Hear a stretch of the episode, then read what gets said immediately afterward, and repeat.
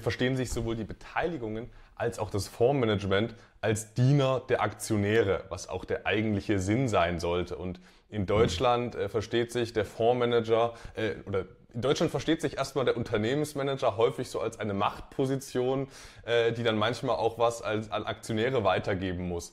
Ähm, und, und ähnlich sieht es dann bei den Fondsmanagern aus. Die fühl, freuen sich, dass sie auf ihrem Topf Geld sitzen und manchmal müssen sie dann den nervigen Aktionären was abgeben. Hier, hier zieht sich seit Jahrzehnten eine, eine äh, sehr verlässliche Zahlungshistorie durch mit hoher mit hoher Willensstärke, ne? sonst bekommst du so eine Historie nicht hin. Und das sind auch nur die Zahlungen über die letzten Jahrzehnte. Das ist nicht die komplette Zahlungshistorie. Äh, die sähe dann natürlich noch viel besser aus.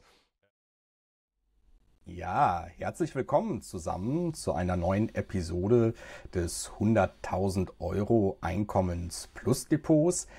Gegenüber darf ich heute wieder Anton Gneupel begrüßen. Anton, äh, Grüße an dich. Ähm, auf der anderen Seite bin ich zu finden, David Frank vom Blog jungenrente.de und heute wollen sich Anton und ich über einen äh, weiteren äh, Titel unterhalten und austauschen, der es in das Depot meiner Eltern äh, geschafft hat.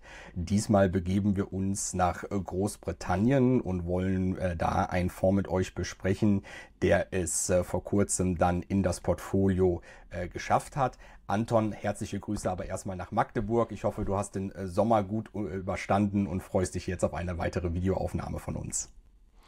Auf jeden Fall. Moin David. Ist ja jetzt schon einige Monate her, dass wir uns äh, das letzte Mal gehört haben. Aber mhm. auch im, im Herbst ist es immer noch warm. Also die Temperaturen haben sich nicht verändert.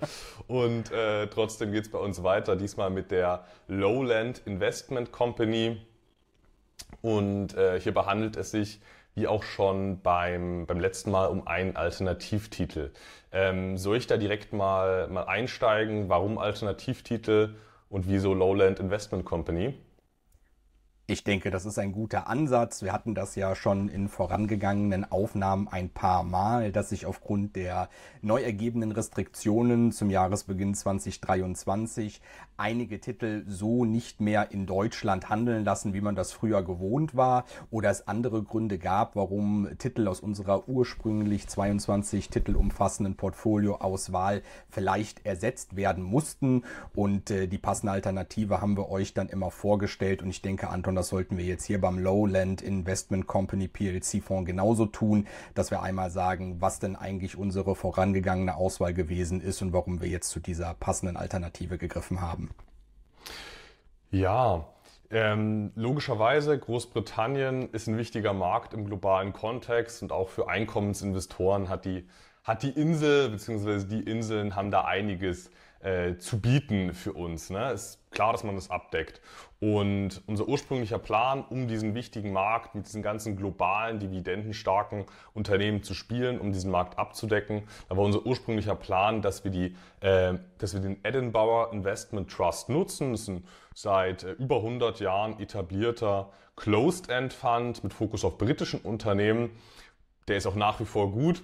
Wieso hat das jetzt hier nicht ins Depot deiner Eltern geschafft? Wieso habt ihr jetzt doch einen anderen Titel gekauft? Das hatte den Hintergrund, dass der Edinburgh Investment Trust seit einigen Monaten auf so einer mittelgünstigen Bewertung rum, rumgedümpelt ist. Und ähm, wenn es gleichwertige Alternativen gibt, die gerade richtig günstig sind, dann kaufen wir doch lieber die gleichwertige Alternative zum günstigen Preis und halten jetzt nicht krampfhaft an dieser, an dieser ersten Idee fest, am Edinburgh Investment Trust. Ne? Wir sind ja auch nicht mit dem Edinburgh Investment Trust verheiratet, sondern das war einfach ein guter UK Closed End Fund mit Fokus auf Dividendenaktien. Es hätte dort genauso der City of London Investment Trust oder der Merchants Trust stehen können. Passend bewertet zu unserem Zeitpunkt war jetzt eben die Lowland Investment Company. Die hat einen sehr äh, ähnlichen Fokus. Wir sehen die uns im Detail an. Zum grundsätzlichen, ja, zur grundsätzlichen Aufstellung des Fonds. Es handelt sich hierbei um einen, um einen, auch um einen aktiv gemanagten Fonds, der sich gegen den äh, FTSE All Share benchmarkt, also ein nicht nur ein Large Cap Produkt, sondern wirklich ein über alle Kapitalisierungen sehr breit aufgestelltes Produkt. Das ist ein auch wirklich ein Merkmal bei der Lowland Investment Company, die das Ganze auch klar von anderen UK Closed End Funds abgrenzt. Diesen All Cap Ansatz, nicht nur diese globalen Unternehmen, Shell, BP, GlaxoSmithKline, äh, Unilever, die halt so jeder kennt, sondern auch regionale Mittelständler, die dann nur eine Milliarde Börsenwert haben. Ähm, also wirklich sehr, sehr viel dabei. Das kennzeichnet den Fonds und mit dieser Strategie strebt das Fondsmanagement ähm, von, von Janus Henderson, wird das Ganze gemanagt, strebt das Fondsmanagement eine bessere Gesamtrendite als der FTSE All Share nach Kosten an und im Ergebnis höheres Kapitalstockwachstum und höheres Ausschüttungswachstum als bei, als bei der äh, ja, regulären passiven Benchmark. Das erstmal zum grundsätzlichen Investmentansatz und ähm, lass uns gern weiter in die, in die Details gehen. Ja, sehr gerne. Erstmal fand ich das natürlich äh, sehr positiv hervorzuheben, dass man hier eben nicht nur auf die Large Caps setzt. Es ist ja wissenschaftlich erwiesenermaßen so, dass Small Caps einen signifikanten Renditebeitrag zur Gesamtperformance leisten und diese werden ja häufig in gerade diesen verbreiteten Produkten wie jetzt weltweit einem MSCI World oder ähnlichen vernachlässigt, ne, weil sie auch von der Marktkapitalisierung insgesamt so wenig ausmachen. Damit äh, lässt man dann aber auch ein bisschen was an Rendite liegen und deswegen finde ich das gut, dass hier das Fondsmanagement von Janus Henderson, du sagtest es, von denen wird dieser Lowland Investment Company Fonds gemanagt, dass die eben diese, diese kleineren börsennotierten Unternehmen hier ebenfalls äh, mit berücksichtigen. Und das zweite tatsächlich äh, erwähnenswerte hattest du auch bereits aufgebracht. Man ist halt nicht nur aufs Income fokussiert, sondern auch auf Growth. Und das ist natürlich für mich gerade als Dividendenwachstumsliebhaber die perfekte Kombination, dass wir hier eben einen gesunden Mix haben, nicht nur auf das Einkommen im Heute und Hier und Jetzt schielen, sondern eben auch den Blick in die Zukunft richten und dass das Wachstum entsprechend dann auch für die Folgequartale und Jahre gegeben sein wird. Das haben sie in der Vergangenheit erreicht, dass äh, diese Kombination aus diesen wichtigen Faktoren und äh, weil du es auch nochmal betont hattest mit den Marktkapitalisierungen, also das ist wirklich sehr prägnant bei diesem Fonds. Diese Large- und Mega-Caps aus UK, die recht wenig mit UK zu tun haben operativ, ähm, nur untergeordnet spielt das da eine Rolle. Ähm, die machen im Fonds nur so roundabout 40 Prozent aus. Die anderen 60 Prozent sind wirklich überwiegend in UK aktive Unternehmen. Das ist Chance und Risiko zugleich. Ich finde es äh, aber tatsächlich, tatsächlich charmant, da mal wirklich echtes UK-Exposure zu haben und nicht, diese, nicht nur diese Unternehmen wie jetzt Shell oder Unilever, die je nachdem, wie es ihnen gerade passt, auch mal in die Niederlande wieder umdomizilieren, ähm, wenn sich die steuerlichen Rahmenbedingungen mal äh, geändert haben. Ähm, wollen wir mal direkt in die, in die nicht so überraschende Branchenzusammensetzung gehen? Ja, gerne. Gut, dann haben wir nämlich bei der Lowland Investment Company ein britisch typisches Bild, will ich mal sagen, zumindest im Finanzsektor.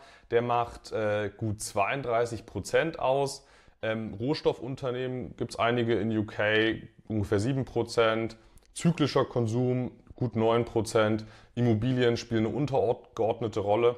Das hat äh, vor allem damit zu tun, dass der Fonds nicht in REITs investiert und ähm, deswegen äh, ja, sind sie hier nicht äh, enthalten. Klassische Immobilienunternehmen ähm, machen hier nur roundabout 3% aus.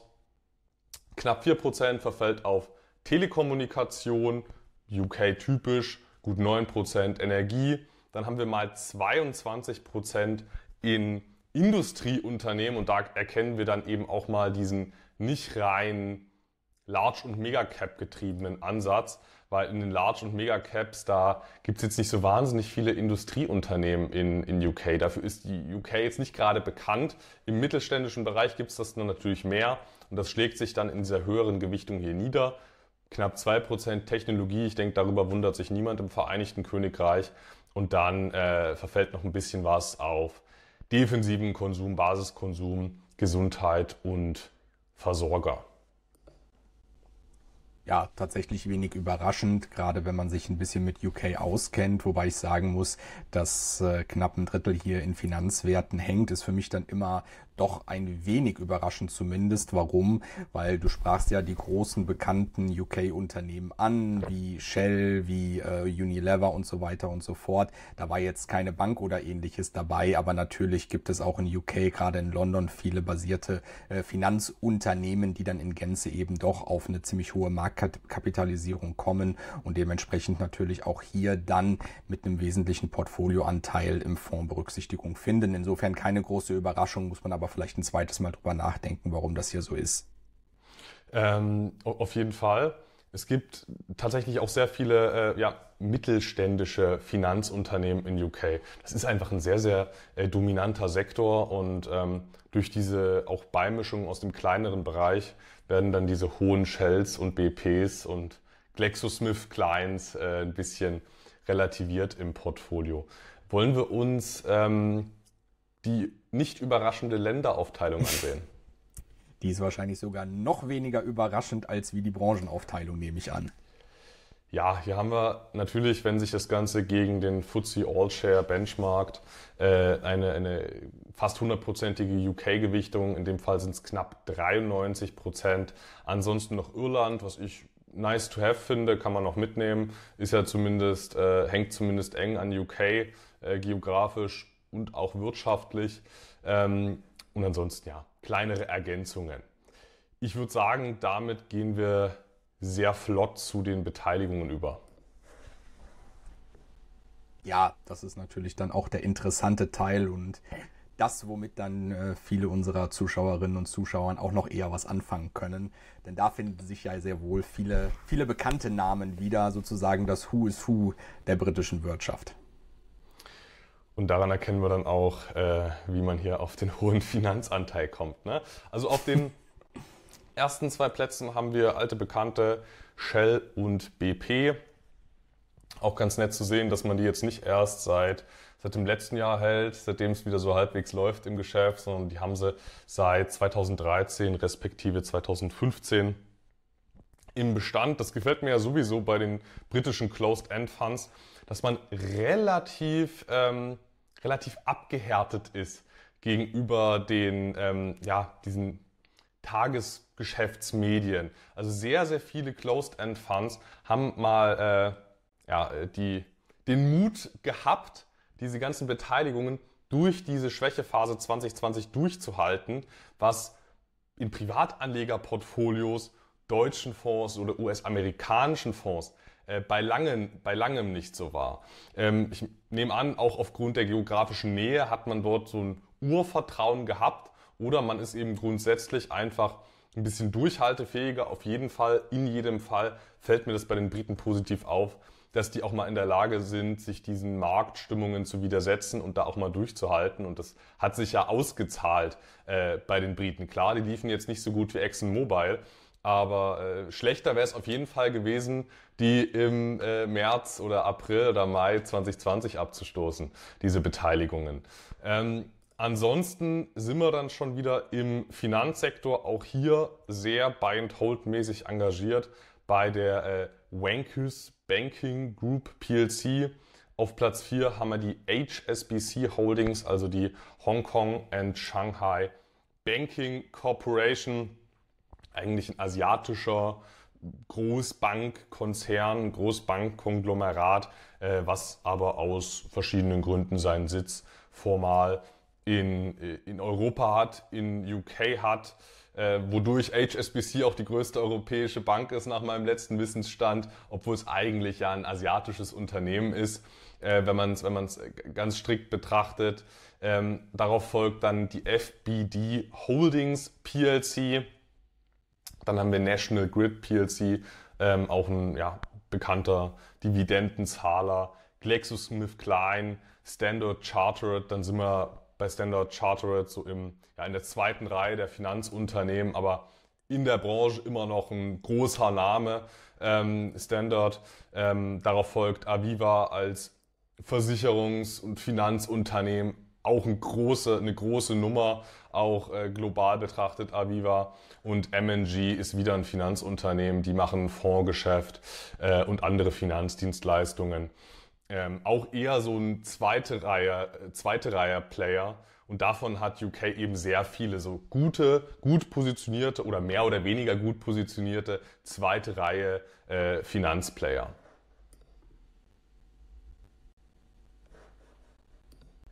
Ja, tatsächlich, wie gesagt, das Who's Who der britischen Wirtschaft, äh, angereichert um ein paar Finanzwerte, wo mir jetzt tatsächlich nicht alle etwas von sagten. Gerade diese auf Platz drei positionierte Vankis Banking Group, ähm, mit der bin ich irgendwie noch nicht in Berührung gekommen, aber offensichtlich hier auch schon ein Papier, was dieser Fonds sehr, sehr lange hält. 13 Jahre sind es jetzt fast seit der Erstaufnahme in das Portfolio, also wirklich alle Achtung, welche Beständigkeit äh, und mit wie wenig Nervosität man offensichtlich offensichtlich hier äh, agiert. Wobei man natürlich sagen muss, ähm, man weiß nie, wie sich die Positionsgrößen in der Zwischenzeit verändert haben. Es kann natürlich durchaus sein, dass da im Zuge von Krisen und so weiter durchaus mal reduziert worden ist, die Papiere aber grundsätzlich äh, im Depot geblieben sind und da nur eine Reduzierung entsprechend stattgefunden hat. Da, soweit reicht jetzt der Detaillierungsgrad hier nicht aus. Trotzdem natürlich schon ein Merkmal äh, und auch dafür sprechend, dass, wie gesagt, hier wenig Nervosität in dem Management herrscht äh, bei einem Fonds, der ja tatsächlich auch schon sehr alt ist, Anton, ne? wenn ich es richtig gelesen habe. Den gibt es ja auch schon wieder ein paar Jahrzehnte. Äh, insofern kann man ja hier auch wirklich sagen, dass man auf einen gehörigen Track Record zurückblicken kann. 64 müsste er jetzt sein.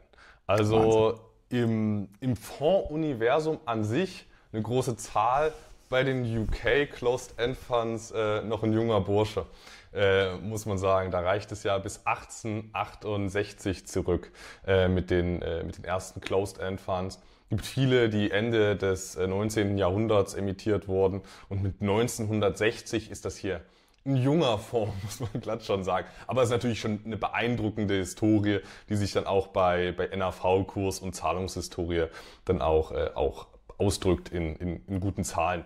Und da sind wir eigentlich auch schon beim, beim Zahlungsthema. Genau, jetzt schweifen wir nämlich mit unserem Blick mal rüber zu den Dividenden und den Grund, warum wir uns auch diesen Fonds überhaupt erst ins Portfolio meiner Eltern äh, geholt haben. Ähm, man sieht es, glaube ich, gleich auch schön an dem, an dem Zahlungsverlauf, an dem Chart, äh, dass hier ein sehr großes Augenmerk darauf gelegt wird, sehr kontinuierlich Dividenden zu zahlen, am, äh, im besten Fall natürlich äh, steigende Dividenden. Das ist meines Wissens nach auch die Ausschüttungspolitik des Fondsmanagements, dass man versucht, versucht, entsprechend äh, die Dividende zumindest immer konstant zu halten, bestenfalls aber natürlich auch äh, zu steigern, nicht nur auf jährlicher Ebene, sondern auch wirklich innerhalb dieses vierteljährlichen Auszahlungsintervalls, was hier an den Tag gelegt wird. Und was ich bei meiner Vorabrecherche auch beeindruckend fand, ist, dass, äh, dass der Fonds offensichtlich seit seiner Gründung die Dividende noch nie äh, senken musste. Das heißt zumindest immer in der Lage war, das Ausschüttungsniveau des Vorjahres beziehungsweise des Vorquartals, seitdem wieder auf eine vierteljährliche Ausschüttung umgestellt worden ist, stabil zu halten und wie wir eben gut erkennen können, in den meisten Fällen sogar darin erfolgreich war, entsprechend die Ausschüttung anheben äh, zu können. Ähm, Anton, was kannst du noch hinzuzufügen? Ach, nach deiner, nach deiner vollumfassenden äh, Beschreibung bleibt mir da gar nicht so viel zu ergänzen. Letzten Endes merkt man natürlich schon äh, den Unterschied zwischen der zwischen der angelsächsischen äh, Ausschüttungsmentalität und der deutschen. Ne? Hier versteht sich das Management, also hier verstehen sich sowohl die Beteiligungen als auch das Fondsmanagement als Diener der Aktionäre, was auch der eigentliche Sinn sein sollte. Und in Deutschland äh, versteht sich der Fondsmanager äh, oder in Deutschland versteht sich erstmal der Unternehmensmanager häufig so als eine Machtposition, äh, die dann manchmal auch was als, an Aktionäre weitergeben muss. Ähm, und, und ähnlich sieht es dann bei den Fondsmanagern aus. Die fühl, freuen sich, dass sie auf ihrem Topf Geld sitzen und manchmal müssen sie dann den nervigen Aktionären was abgeben. Hier, hier zieht sich seit Jahrzehnten eine, eine äh, sehr verlässliche Zahlungshistorie durch mit hoher mit hoher Willensstärke, ne? sonst bekommst du so eine Historie nicht hin. Und das sind auch nur die Zahlungen über die letzten Jahrzehnte. Das ist nicht die komplette Zahlungshistorie. Äh, die sähe dann natürlich noch viel besser aus. Ähm, aber, aber wenn man nicht das echte Interesse hat, nachhaltig Zahlungen zu leisten, äh, würde das hier nicht so aussehen. Im Dotcom-Crash gesteigert, im, in der Weltfinanzkrise gesteigert bis wenigstens konstant gehalten. Ähm, Gleiches im, im Shutdown-Crash mit äh, konstant gehalten bis gesteigert.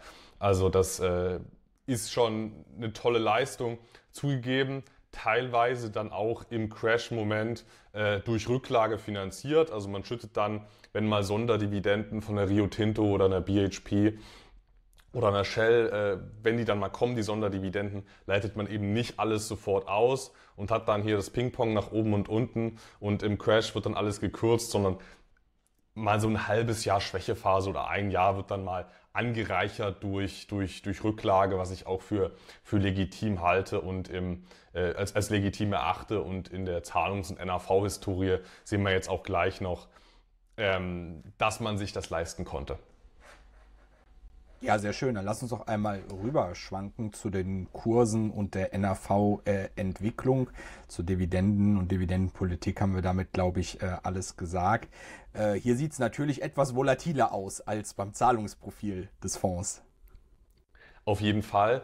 Ähm, volatiler sieht es vor allem auch deshalb aus, weil, weil, weil die Chart-Einstellung bei Morningstar auch so eingestellt ist, dass es relativ äh, volatil wirkt. Ne? Das sieht ja so aus, als wäre man, als wäre zwischenzeitlich äh, mehrfach fast pleite gewesen. Das ist aber, ist aber eine Chart-Einstellungsgeschichte. Äh, äh, grundsätzlich kann man sagen, dass über die letzten Jahrzehnte, nicht seit Auflage, aber hier reicht es wenigstens ein paar Jahrzehnte zurück beim Morningstar, ähm, über die letzten Jahrzehnte sowohl NAV als auch äh, Kurs substanziell gesteigert werden konnten die, ja, das Tracking vom Kurs in Bezug auf, auf den NAV ist auch relativ gut, soweit das zurückreicht, aber das sehen wir uns gleich auch noch an. Ähm, auffällig ist auf jeden Fall, dass wir, dass wir jahrelang eine hohe Dynamik hatten und jetzt zumindest die letzten fünf, sechs Jahre so ein bisschen die Luft raus ist. Ähm, das kann, das hat verschiedene Gründe. Man ist ein bisschen mehr in Richtung hochausschüttenderer Werte gegangen. Die Portfolio-Barrendite, die liegt so zwischen äh, 5 und 6 Prozent. Das ist schön für uns.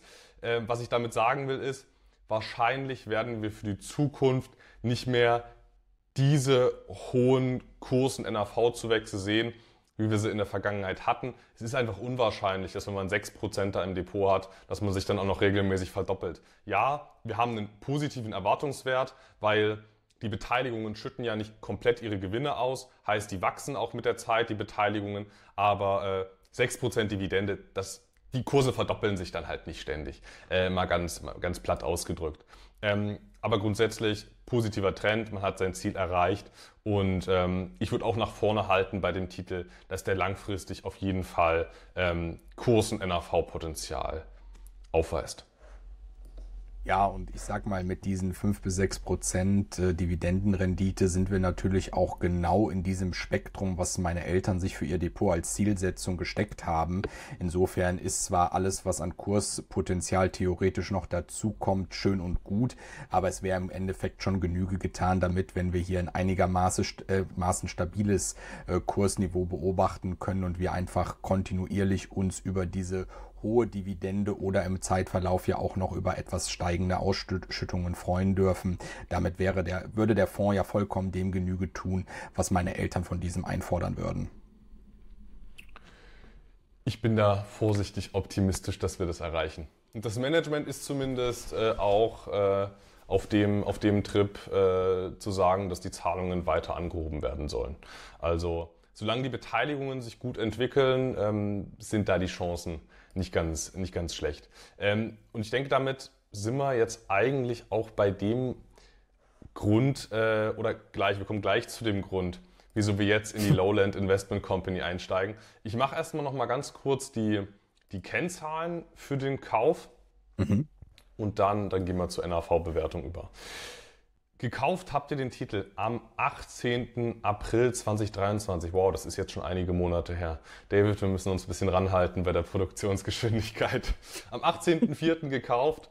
Äh, ursprüngliche ähm, Gewichtung war angedacht 7% beim Edinburgh Investment Trust.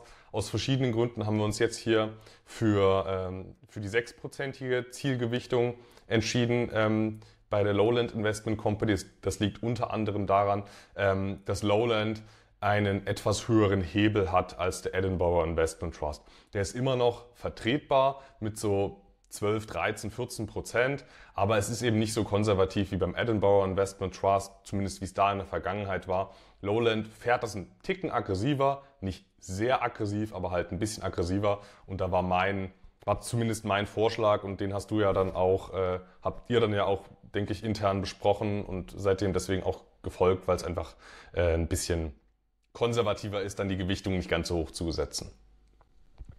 Genau richtig. Und äh, äh, ich sag mal, damit passt der Fonds, wie gesagt, äh, wunderbar in, in unser Anforderungsportfolio rein. Ich glaube tatsächlich, was unsere Aufnahmegeschwindigkeit anbetrifft, ist ein bisschen Optimierungspotenzial noch da, um ein bisschen näher an den eigentlichen Kaufzeitpunkten äh, dran zu sein und das unseren Zuschauerinnen und Zuschauern zu präsentieren.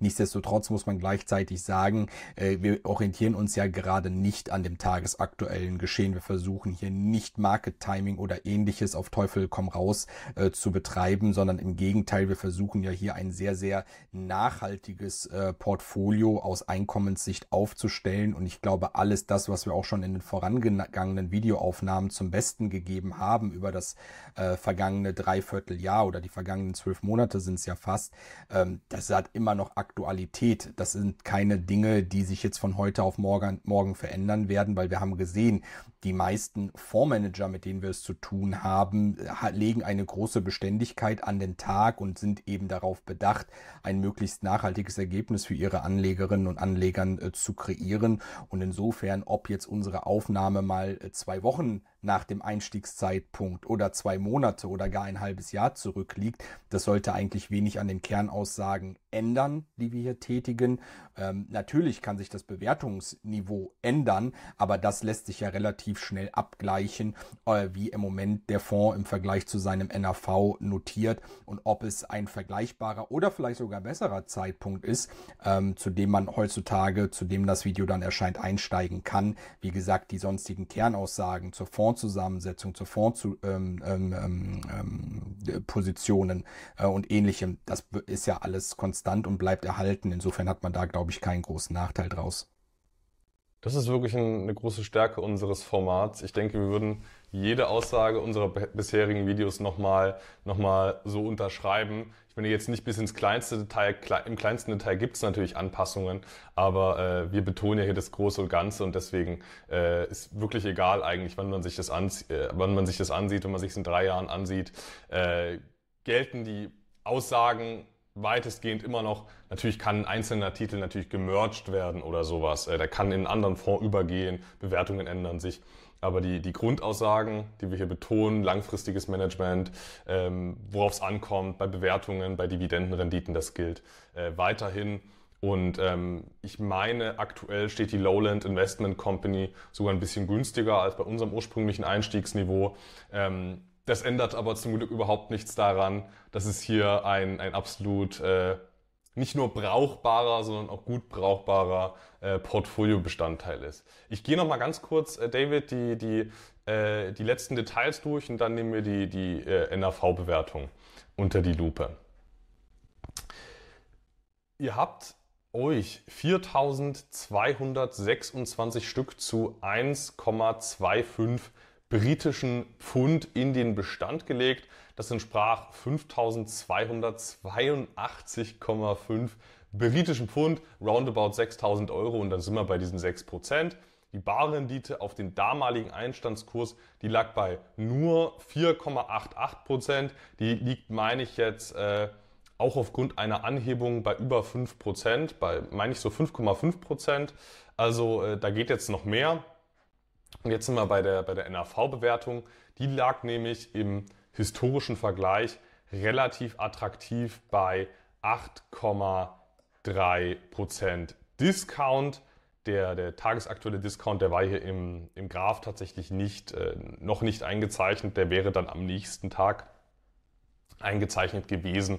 Aber wir sehen hier, äh, das ist im historischen Vergleich jetzt nicht die billigste Bewertung, aber auf jeden Fall eine gute Bewertung. Anders als jetzt beim Edinburgh Investment Trust, wo das richtig günstige Kursniveau so im Bereich 2020 war und die Bewertung schon wieder auf dem steigenden Ast war, was daran lag, dass der Titel einfach wieder mehr medial bespielt wurde. Die haben eine neue Website gemacht, die richtig aufgehübscht wurde. Edinburgh Investment Trust. Ähm, schicke Website. Nachteil ist, der Fonds wird dann halt teurer, obwohl die Qualität des Fonds nicht, nicht, nicht besser geworden ist. Ähm, aber gut, so ist es halt. Und der, der abschlagsbedingte Zusatzertrag, der sich aus diesem Discount ergab, der liegt bei 0,41 Prozent. Also ähm, das ist der Vorteil, den ich erfahre, weil ich die volle Barrendite erhalte, aber auf einen rabattierten Preis. Das sind 0,41% pro Jahr. Gesamtkostenquote des Fonds äh, roundabout, äh, also zwischen 0,5 und 0,6% heißt, wir sind hier nach abschlagsbedingtem Zusatzertrag ähm, ja, ETF-artig aufgestellt mit einer Ausschüttungspolitik, äh, die kein mir bekannter ETF bietet. Genau, der, deswegen muss man auch sagen, hätte hier äh, ein anderer ETF, der vielleicht auf den FTSE 100 oder ähnliches abgestellt äh, hätte, nicht die gleiche äh, Wirkung auf, unserer, auf unser Portfolio entfaltet, wie es jetzt hier die Lowland Investment Company tut. Deswegen bin ich sehr zufrieden mit dieser Alternative, ähm, die du hier für uns aufgetan hast und auch mit dem Kaufzeitpunkt. Äh, und meine Eltern durften sich in der Zwischenzeit äh, meines Wissens auch schon über die ersten Ausschüttungen aus diesem Vehikel freuen. Insofern äh, alles, alles gut gelaufen äh, bisher, auch wenn der Kurs jetzt äh, zuletzt ein bisschen nachgegeben hat, wie du es ja auch richtig dargestellt äh, hattest. Ähm, Anton, war eine schöne Formbesprechung, wie immer mit dir. Äh, hat mich gefreut. Ich glaube, diesmal ein relativ einfach zu verstehendes äh, Investment-Vehikel, was wir besprochen haben im Vergleich zu vielen anderen Videoaufnahmen, die wir in den vergangenen Monaten hinter uns gebracht haben. Nichtsdestotrotz ein interessantes Produkt, gerade auch aufgrund, wie gesagt, des Ausschüttungsfokuses und auch der äh, Integration von Small Caps in das äh, Gesamtportfolio ähm, dieses Fonds. Ähm, fand ich wie immer interessant. Äh, schöne Besprechung Anton, vielen Dank dafür und äh, gleichfalls äh, freue ich mich natürlich schon auf die nächste Videoaufnahme mit dir. Ich freue mich auch. David, bis zum nächsten Mal. Ciao.